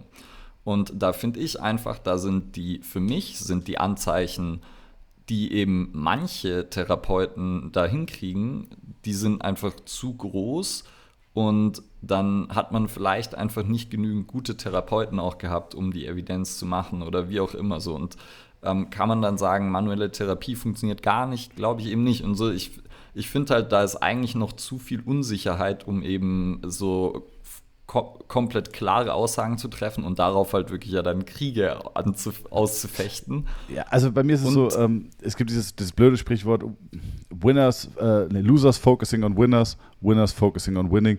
Sau behindert, aber irgendwas ist dran. Ich bin auch dieser, ich bin auch immer vielen Leuten gefolgt. Ich folge mittlerweile eigentlich niemandem mehr und ich beschäftige mich sehr, sehr viel mit dem Thema, wirklich nonstop aber ich habe Leute weltweit, mit denen ich Gespräche führe, wo ich mir Fallbeispiele angucke und die durchspreche und äh, gucke nicht, was irgendwelche Leute auf Social Media posten. Das ist mir komplett wirklich egal. Äh, ich kriege viele Anfragen, gute Anfragen und nette Anfragen beantworte ich auch mal gerne. Aber ähm, sich darauf zu konzentrieren, wer jetzt was zu mir gesagt hat, ist ist mir wirklich egal. Das war es am Anfang nicht, das sage ich jetzt heute. Äh, genauso wie ich früher das Ego-Problem mit meinem, äh, wo ich unbedingt den Bachelor haben wollte. Am Anfang habe ich gedacht, so, das gibt's doch nicht. Der kann doch nicht, der kann doch nicht sagen, dass das nicht funktioniert. Hat mich tierisch aufgeregt. Jonas ist aktuell noch in diesem Mindset, dass er es noch sehr an sich ranlässt und auch gestern auf dem Seminar hatte ich auch jemanden, der gesagt hat, ey, ich mache die Sachen, die ich bei dir gelernt habe und die funktionieren so unfassbar gut. Das kann doch nicht sein, dass die alle sagen, das geht nicht. Und, äh, und der regt sich da auch auf. Und ich so, ey, das darfst du nicht an dich ranlassen. Aber es ist natürlich schwierig. Ähm, und ich meine, ja, ja, es ist schwierig. Ja, ich glaube halt, wie so oft fehlt halt dann so eine gewisse Differenzierung. So, ich, weil ich meine, sau oft würdest du ja auch sagen, so, okay, ja, deine Behandlung ist, die machst du, dann äh, ist vielleicht Symptomfreiheit und dann muss halt Training stattfinden zum Beispiel. 100 Prozent. Und wo, wo halt vielleicht dann äh, so manche Evidence-Warrior nur sehen, ähm, ah, der behandelt und denkt, äh, das ist alles gelöst, also aber das ist halt einfach dann viel zu kurzsichtig. Und daher. Klar. Aber es ist auch, ja vielleicht, noch, vielleicht noch ein Punkt. Ja. Ähm, das Problem an Evidenz ist ja auch, wie, ähm, wer führt die durch? Also, wenn du dir jetzt vielleicht, keine Ahnung, wenn du dir jetzt biomechanisch und physikalisch den Freistoß von Roberto Carlos anguckst, der da so eine Banane schlänzt, den kriegst du ja bestimmt irgendwie durch Biomechanik und Physik auseinanderklabustert, in welchem Winkel er wie trifft. Dann müsstest du das ja theoretisch einfach jedem beibringen können, oder nicht? Klappt aber nicht. Warum? Weil ganz viel individuelle Klasse da ist und weil jeder Fußballer eigene Biomechanik mitbringt und es nicht von einem zum anderen 100% übertragbar ist ähm, und, und, und, es gibt zu viele individuelle Faktoren, warum sowas funktioniert, warum sowas nicht funktioniert. Und ich sehe das bei mir, wenn ich zum Beispiel Trainees habe, die bei mir hospitieren und ich sage, okay, fass mal das und das an, spürst, was spürst du? Ich frage nicht, spürst du das, sondern ich frage immer, was spürst du? Nichts. Und ich fasse das an und ich spüre so viel, ich kriege so viel Information aus dem Gewebe, weil ich vielleicht ähm, ein überdurchschnittlich hohes, sensibles Gespür habe. Bis vor drei, vier Jahren habe, hätte ich gesagt, das, was ich mache, kann ich eins zu eins jedem beibringen. Und es ist auch kein krasser Geheimtrick, den ich habe oder irgendwas Verrücktes, was noch nie jemand gesehen hat, um Gottes Willen. Ähm, heute sage ich, ich kann es nicht jedem beibringen weil ich einfach durch meine Erfahrung als, als, als Lehrer oder als, als Dozent gemerkt habe, es kann nicht jeder. Nicht jeder kann, hat dieses Gespür, das anzufassen. Ja? So wie nicht jeder beim Kochen einfach aus der Hand rauswürzen kann, ohne nachzuschmecken und weiß, wie es am Ende schmeckt. Ähm, so kann auch nicht jeder einfach ein Knie anfassen und spürt all das, was ich spüre. Und so hat jeder irgendwie seinen, ähm, ja, warum kann warum gibt es NBA-Spieler, die können zwei mit der Dreierlinie einen Dreier aus dem Laufen werfen und treffen den in einer gewissen Prozentzahl? Weil die anderen einfach ein anderes Gespür haben. Und das kannst du äh, mit Wissenschaft nicht belegen. Wie gesagt, ich bin ja. großer Freund davon, ich befürworte diese Bewegung äh, und werde immer so missverstanden, aber man muss auch Raum für die anderen lassen und nicht alles verteufeln, was jetzt keine Studien dahinter hat. Sorry, ich, Cedric. Das ist gut. Nee, ich glaube, das, was du jetzt gerade sagen wolltest, ist jetzt für mich so der Gedanke dahinter, dass man ja in der Wissenschaft oft versucht, äh, Subjektivität zu objektivieren. Und das ist halt ein Prozess, der relativ schwierig ist. Ja. Ja, ja vor allem dann halt in den Extremfällen. Ja. Ja, und, und das, ich, das große Problem ist, dass auch zu schnell Kausalitäten hergestellt werden. Es gibt mehr Korrelationen als Kausalitäten ganz oft. Und ja. wäre mein, sozusagen meine nächste Frage wäre dann, ist bei dir, herrscht bei dir dann trotzdem noch gewisse Unsicherheit, also bezüglich dem, was du da spürst oder dem, was du ähm, meinst zu erkennen? Natürlich nicht. Weißt du, was ich meine? Doch, natürlich, 100 Prozent. ich frage mich, und wer mir erzählt, dass das nicht so ist, sorry. Also, äh, es gibt fantastische Muster, die man immer wieder findet, und es gibt fantastische Funktionszusammenhänge, die man beschreiben kann. Und am Ende stehst du vorm Patienten und es passt gar nichts zusammen. Und ähm, dann versuche ich aber auch so ehrlich, ich kann den Patienten abzuholen und zu sagen, guck mal, das deutet eigentlich darauf hin, und das passt aber eigentlich nicht zu dem, was du beschreibst. Das heißt, da muss irgendwas sein, was ich noch nicht weiß, was ich nicht kenne, was ich nicht finde, whatever. Ähm, natürlich. Aber es wird weniger. Bei meinem ersten Patienten, den ich euch vorhin beschrieben habe, stand ich da, habe zwei Tests gemacht und hatte absolut keine Ahnung, was er hat. Heute ist es so, dass ich bei, den, bei fast jedem Patienten weiß, in welche Richtung es geht und was es sein kann. Und dann gibt es immer wieder, dann gibt es Fälle, da weiß ich, das ist ein Standard, easy, kann ich dir sogar sagen, wie viele Behandlungen das dauert, wie bei Joko zum Beispiel. Und dann gibt es auch Fälle, wo ich sage, ey, keine Ahnung, kann ich nicht sagen, ich würde es gerne probieren und lass uns mal nach der zweiten, dritten Behandlung gucken, wie es ist.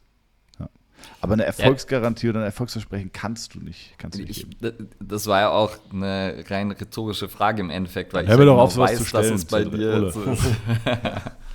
Und ähm, aber so, ich glaube eben auch das ist halt was, wo, wo man halt einen schnell falsch verstehen kann.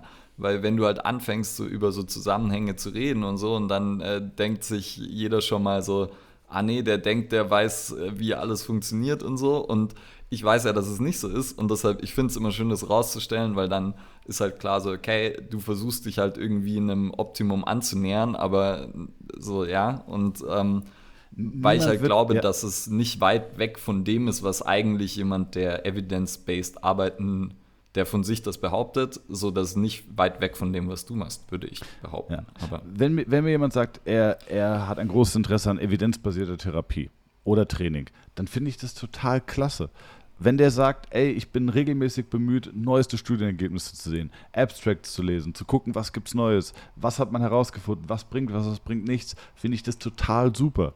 Wenn er aber auch noch dieses Grau oder die, diesen Raum lässt für Erfahrung und und und. Also Adolf Katzenmeier, einer meiner Mentoren, bei denen ich gelernt habe, der hat 41 Jahre DFB betreut, davon 35 Jahre die Fußballnationalmannschaft. Der war Masseur. Der war aber kein Masseur. Der hat mit, äh, mit Müller Wohlfahrt, hat er jeden behandelt und der hat alles gemacht. Der hat Chiropraktik gemacht, der hat manuelle Therapie gemacht, der hat alles gemacht. Und der war fantastisch und der hat Leuten geholfen, das, äh, das noch und nöcher. Und der war, äh, der war auch, äh, der hat dermatologisches Wissen gehabt und alles. Das war unfassbar. Und für so viel Erfahrungsschatz muss man auch einfach irgendwann, äh, muss man auch Raum lassen. Ja, also ich sehe das auch immer wieder im Beruf. Ich habe viele Architekten, ich habe viele Handwerker. Ja, und der Architekt, der plant es, aber der Handwerker kann dir sagen, ob das überhaupt umsetzbar ist oder ob das nicht umsetzbar ist. Und am Ende des Tages brauchst du beides. Ist ja auch eigentlich in der Definition von Evidence-Based mit drin. dass ein Drittel sollte die Erfahrung sein, ein Drittel die aktuelle ja. Evidenzlage und ein Drittel die äh, Vorliebe vom, vom Patienten, Kunden, wie auch immer. Ja. Ja, das sehr ist, gut. Äh, das ist, äh, ja. So ein Thema auf meinen ja. freien Tag. Ja, das tut Oder mir leid. Ey. Ich werde es jetzt, vielleicht, vielleicht machen wir noch dann mehr so Richtung hm. Abschluss. Ja. Vielleicht kriegen wir die Nerven wieder ein bisschen runter, dass du danach noch äh, behandeln entspannt kannst. behandeln kannst. Ja. Jetzt zum ähm, Beispiel habe ich gleich einen Basketballprofi, kann ich nur mal erzählen, der hat eine Schambeinentzündung und der soll operiert werden. Und ich habe Bundesligaspieler gehabt, die hatten sehr lange Zeit Schambeinentzündung. Das hat man fantastisch hinbekommen. Und deswegen kommt jetzt dieser Spieler gleich zu mir gefahren. Deswegen habe ich mir in meinem freien Tag reingelegt, weil ich gesagt habe, ich will nicht, dass der operiert wird, weil ich dem einen gewissen Spielraum einräume, dass es mit ein oder zwei Behandlungen komplett weggeht. Und es kann auch sein, dass ich nach zwei Behandlungen sage, ey, hab ich, ich habe mein Ding probiert, funktioniert nicht, bitte verlasse dich auf andere Experten oder gehe vielleicht auch wirklich den operativen Weg aber es besteht die Möglichkeit, dass der komplett schmerzfrei ist. Ich kann dich auf dem Laufenden halten dann. Gerne, gerne. Ja. Mach das. Thomas, du liest ja sehr viel. Das sagst du an diversen Stellen. ja. So, weil du so intelligent bist. Ja. Ähm, Gab es irgendwelche Bücher, die dich nachhaltig beeinflusst haben? Absolut, ja. Welche ähm, waren das? Tatsächlich total abgedroschen Jetzt schütteln viele den Kopf. Bodo Schäfer, äh, die Gesetze der Gewinner, ist, ist trashy ein bisschen. Aber ich muss sagen, wenn du den Einstieg in so Persönlichkeitsentwicklungsbücher haben willst, ist er nicht schlecht. Ähm, Dann äh, Anthony Robbins, Anthony Robbins Power-Prinzip, ein Klassiker. Äh, das Blackbox-Prinzip finde ich ganz gut, einfach weil es dir andere Denkstrukturen beibringt.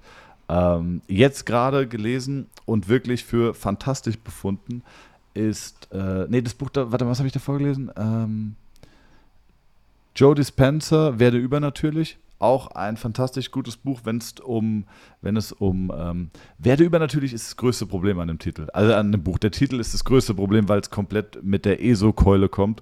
Und auch der Anfang vom Buch finde ich schwierig, weil er dann nur von seinen Erfolgen erzählt. Und äh, die traue ich ihm zwar zu, aber es ist so ein bisschen sehr amerikanisch. Äh, guck mal, und das habe ich geschafft und das und das ist so, kommt zum Punkt. Aber wenn man darüber hinaus ist, ist es ein fantastisch gutes Buch. Äh, dann lese ich gerade, oder dann habe ich jetzt im Urlaub gelesen, ähm, ich weiß nicht mehr, wie sie heißt, aber Das Kind in dir muss Heimat finden. Ist ein richtig, richtig, richtig krasses Buch. Also ähm, da sind sehr viele Übungen, die man selber machen muss. Das finde ich so ein bisschen, ja, das hemmt einen so ein bisschen, das zu machen. Ähm, ein paar Übungen habe ich gemacht, sehr viele habe ich weggelassen.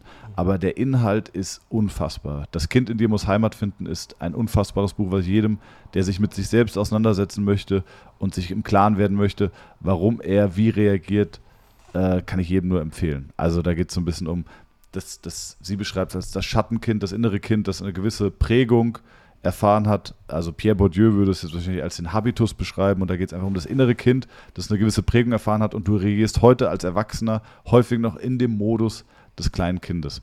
Und wenn du dir dann gewisse Streitigkeiten, die du in deinem Leben erfährst mit Partner oder, oder, oder, oder du immer wieder an, an gleiche Denkmuster kommst oder denkst, warum regt der mich jetzt auf, warum nervt mich das? Und du dann merkst, warum das so ist, ist mindblowing. Also das Buch kann ich nur empfehlen. Äh, und dann lese ich noch nebenbei äh, Warren Buffett, Das Leben ist ein Schneeball, weil's, äh, weil mich das, ja, weil das ist auch ein gutes Buch, kann ich auch nur empfehlen.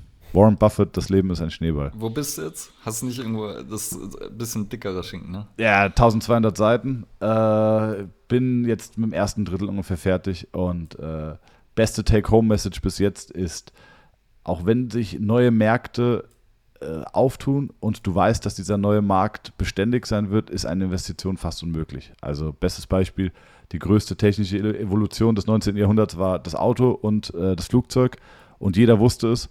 Und obwohl du vielleicht früh in Autos investiert hast, war die Wahrscheinlichkeit, dass du damit profitabel bist, sehr gering, weil am Anfang gab es in den USA allein 2000 Automobilhersteller und am Ende haben es drei geschafft. Das heißt, auch wenn du einen frühen Trend und auch einen nachhaltigen Trend erkennst oder einen sich erschließenden Markt, ist das Erkennen des Richtigen sehr, sehr schwer. Also, okay. gutes Buch. Da muss er aber Bock haben. Ja, das ist mein, ist ja bei so Biografien häufiger, dass die ein bisschen. Aber Warren Buffett hat es auch übertrieben, 1200 Seiten. Ja. ja. Planst du die Zeit ein fürs Lesen oder auch für einfach überhaupt deine Weiterentwicklung? Mm, so direkt nicht, nein. Aber ich habe früher habe ich so ein sehr weil ich immer, ich, ich hatte, also mir hat es an nichts gefehlt, aber ich hatte auch nie so viel Geld. Also ich konnte mir nie, äh, ich habe mir nie Markenklamotten oder so gekauft. Und deswegen hatte ich, glaube ich, so einen inneren Drang, Geld zu verdienen. Ich habe so mit 18, 19, ich weiß nicht, ob ihr das kennt, gedacht so, so, oh, meine Millionen im Jahr, das wäre so krass. Ich weiß nicht, kennt ihr das?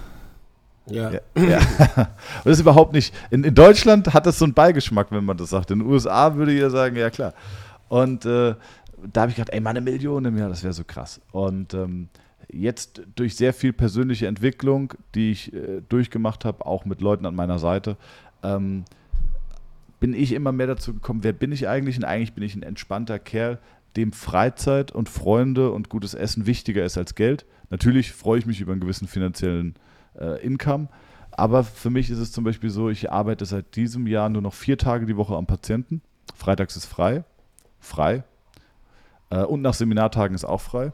Also heute Montag, aber frei. Ihr wisst jetzt, wie frei bei mir aussieht. Äh, und nächstes Jahr ist geplant noch drei Tage am Patienten. Das heißt, äh, dann möchte ich mir noch mehr Zeit zum Lesen nehmen, noch mehr Zeit für Coaching, noch mehr Zeit, um mich selber auch weiterzuentwickeln, um eine gewisse Distanz äh, oder eine gewisse Vogelperspektive auch mich, auf mich, meine Praxis und mein Business zu werfen. Ähm, weil ich glaube, wenn man in diesem Hamsterrad drin ist, kommt man zu gar nichts. Aber du musst auch eine gewisse Zeit in diesem Hamsterrad drin sein, weil sonst kommst du auch nicht vorwärts. Also ich glaube, jeder, der sich erfolgreich selbstständig macht, verbrennt sich irgendwo selbst ein bisschen. Und da ist es aber dann wichtig zu merken, dass man es nicht zu lange macht und dass man, wie man da auch wieder rauskommt. Ja, sehr cool. Was bedeutet Wachstum für dich? Boah. Ganz schwierige Frage. Was bedeutet Wachstum? Wachstum ist eine Notwendigkeit, die ich am Anfang oder die ich jetzt eine gewisse Zeit lang abgelehnt habe, die ich mittlerweile aber als, notwendig, als Notwendigkeit akzeptiere, um mich selber mehr rauszunehmen. Also ich muss eine gewisse Größe erreichen, damit ich weniger in diesem Rad bin. Bist du alleine, verdienst du nur Geld, wenn du arbeitest, bist du ein bisschen größer, äh, kannst du dich ein bisschen mehr rausnehmen. Muss man dann ja aber auch können, wie du sagst. Muss man dann können, genau. Ich habe Kunden, die sind, die haben riesige Firmen und verdienen unendlich viel Geld und die, die drei nächsten Generationen muss keiner mehr arbeiten, aber die schaffen es nicht. Ja. Wenn, wenn, sie das zu 100% erfüllt und glücklich macht, dann ist es der richtige Weg. Wenn es sie aber stresst und krank macht und sie es dann nicht loslassen können, dann ist es schlecht und pathologisch. Ja. Hast du einen Fünfjahresplan? Ähm, nee, nicht so richtig. Hast du einen? Nee. Cedric? Nee, ich Doktor. Auch nicht. Ich habe keinen. Nee. Digi, zieh mal Doktor durch, ey. Schreib mir die WhatsApp. Da, da, schauen wir mal, schauen wir mal, schauen wir mal. Erstmal, der nächste große, doch, ich habe einen, einen Jahresplan jetzt, das kann ich schon mal so sagen. Ja? Äh, nächstes Jahr Auslandssemester. Das ist so das Einzige, oh. was ich jetzt so sagen will. Aber ich bin noch so am, am bisschen am, am Hadern, wo es hingehen soll. Ähm, so Überlegungen zwischen entweder Taiwan, so, oder da so Bangkok. Hatte auch Bock auf äh, New York oder sowas. Ähm, aber da ist dann dieser, mal so einen richtigen Bruch haben mit der westlichen Kultur, wäre eigentlich auch mal so was, glaube ich, nochmal anders erfahren lassen würde. Unfassbaren Respekt vor. Würde ich mich, würde ich mich nicht trauen auf Dauer. Ja, doch, vielleicht schon trauen, aber habe ich riesen Respekt vor. Ist auch was, was ich in meinem Leben vermisst habe, Auslandserfahrung. Also ich war sehr viel im Ausland, bin viel gereist, aber so mal wirklich an einem anderen Ort leben, das ist, glaube ich, was, das habe ich, das vermisse ich. Ja, ich hatte dich auf dem Laufenden. Ja. Fünfjahresplan habe ich nicht, aber ich habe immer so Steps. Was mache ich als nächstes? Was kommt jetzt? Was ja. ist jetzt sinnvoll zu tun? Genau. Ja. ja, das darauf das ist immer so, wo es uns interessiert hat, weil ja so Fünfjahresplan ist ja so ein Ding, was man auch oft gefragt wird, so wo siehst du dich in fünf Jahren oder so. Und ich finde auch immer den Horizont ein bisschen weit weil fünf Jahre da, in einem Jahr verändert sich oft so viel, dass man so weit vorausdenken. Ja. Oder, oder anders, geh fünf Jahre zurück. Was hättest du vor fünf Jahren gedacht, wo du heute bist? Also, ich ja. glaube, dass es gut ist, Ziele zu haben und ich schreibe mir wirklich jedes Jahr im Januar Ziele auf, die ich machen möchte. Nicht nur finanzielle Ziele, sondern auch äh, zwischenmenschliche Ziele. Ähm, wie zum Beispiel, weiß nicht, sich mehr mit der Schwester zum Essen treffen oder so. Und dann versuche ich das mir ab und zu rauszuholen oder ich weiß dann, wenn ich mir überlege, naja, was habe ich denn dieses Jahr noch vor? Das, was ich mir aufgeschrieben habe, versuche ich dann schon irgendwie anzustreben. Am Anfang waren es sehr viele wirtschaftliche Zahlen und aber irgendwann, das ist glaube ich aber auch ein, guter Teil der Entwicklung, rückt die Wirtschaft in den Hintergrund und es kommt wirklich mehr auch ja zwischenmenschliche Qualität und, und andere Dinge dann in den Vordergrund. Ja, ja mache ich auch ähnlich. Also ich habe dann auch verschiedene Themenbereiche, in denen ich mir Ziele suche. Ähm, wir sind auch schon bei der letzten Frage, Thomas. Und zwar, ja. weil Audiokommentar Thomas ähm, hat schon angekündigt, er muss jetzt weg. Und, ich bin ähm, jetzt schon drei Minuten zu spät, aber ist egal, das, die sollen jetzt warten, dass mein Schon drei Tag zu heute. spät. Okay, ja. die letzte ist, Inur, hättest du irgendwen, den du uns vorschlagen würdest als Nominierung für unseren Podcast, ähm, wo du dir vorstellen könntest, dass es gut passen würde? Also ich habe ganz viele. Ich, äh, ich glaube, dass Wolfgang Unsoll tatsächlich eine, eine Bereicherung wäre. Ich werde ihm mal empfehlen, dass er, dass er da gerne auch zu euch kommt. War der schon bei euch? War ja. noch nicht. Ja, also ja. den kann ich nur empfehlen, weil er ein, ein, ein wirklich auch ein, ein fachlicher Experte im Bereich Training ist. Der ist unfassbar. Äh, wird auch sehr kontrovers diskutiert und deswegen glaube ich, mit euren kontroversen Fragen, mit denen ihr euch keine Freunde macht, seid ihr da mit Wolfgang gut aufgehoben. Ansonsten, ähm, hey, wer gibt's ja noch? Nee, Wolfgang ist schon gut. Ah, ja, eine, oh, eine, eine, eine, eine Person ja. hätte ich noch. Sehr underrated und kennt man nicht. Dr. Andrea Klein. die sich fantastisch, die ist wirklich ein sehr guter Podcast-Gast, sehr angenehme Stimme, war auch schon bei mir einmal zu Gast, äh, die sich extrem mit dem Vagusnerv, mit dem vegetativen Nervensystem, mit Stress, Stresscoaching und sowas beschäftigt. Also bestimmt ein, ein Wahnsinnsmehrwert für eure Community. Dr. Andrea Klein. Wird man nicht finden, wenn man sie googelt. Äh, ich glaube, Traumatherapie, irgendwas heißt sie bei Instagram. Aber okay. die würde ich euch ja nochmal empfehlen.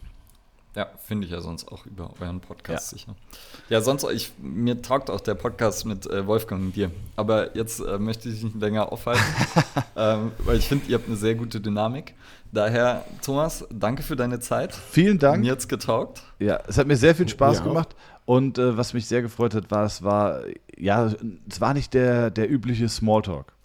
Mir fällt so ein tiefgründigeres Gespräch immer leichter als der übliche Smalltalk, muss ich sagen. Und das hat mich sehr gefreut. Und ja, vielen Dank, dass ich da sein durfte. Und vielleicht bis bald nochmal wieder. Wir sind uns eh in München, Ole. Ja, in naher Zukunft. Perfekt. Dann, Thomas, hau rein. Dankeschön, bis dann. Und bis bald. Ciao, ciao. Ja, like, share, subscribe und äh, teilt den Podcast, folgt äh, Thomas bei allen Sachen und so weiter. Tschüss.